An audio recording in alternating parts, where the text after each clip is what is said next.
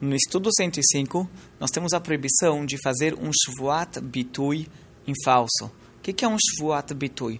Shvuat bitui é uma promessa que a pessoa faz sobre algum evento do passado, que o evento aconteceu ou não aconteceu.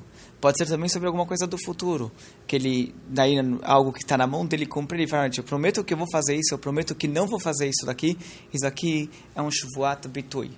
Em ambos os casos, tanto em relação ao passado e tanto em relação ao futuro, há uma proibição da Torá que, esse, que, essa, que essa promessa não pode ser em falso.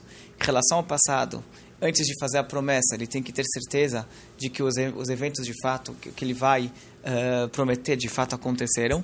Em relação ao futuro, é se ele promete que ele vai fazer algo, que ele vai deixar de fazer algo, então ele tem que cumprir exatamente de acordo com o que ele prometeu. Essa é a mitzvah do Shvat Bitui que ele não pode fazer em falso. Agora, o Shvuat Bitui em relação ao futuro só cabe, só pode ser referente a coisas que não estão relacionadas a uma obrigação ou proibição da Torá. Porque, por exemplo, se alguém faz um juramento que ele vai deixar de cumprir uma mitzvah, ou ele faz um juramento que ele vai violar uma proibição da Torá, nesse caso, ele não deve seguir a, o juramento dele, ele deve sim obedecer à obrigação da Torá.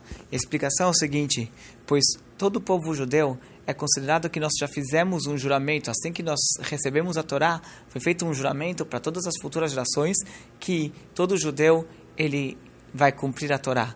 Então qualquer juramento que a pessoa venha a fazer depois disso, que contraria esse primeiro juramento de seguir a Torá, esse juramento ele, ele não tem valor, pois já tem um juramento que o antecedeu.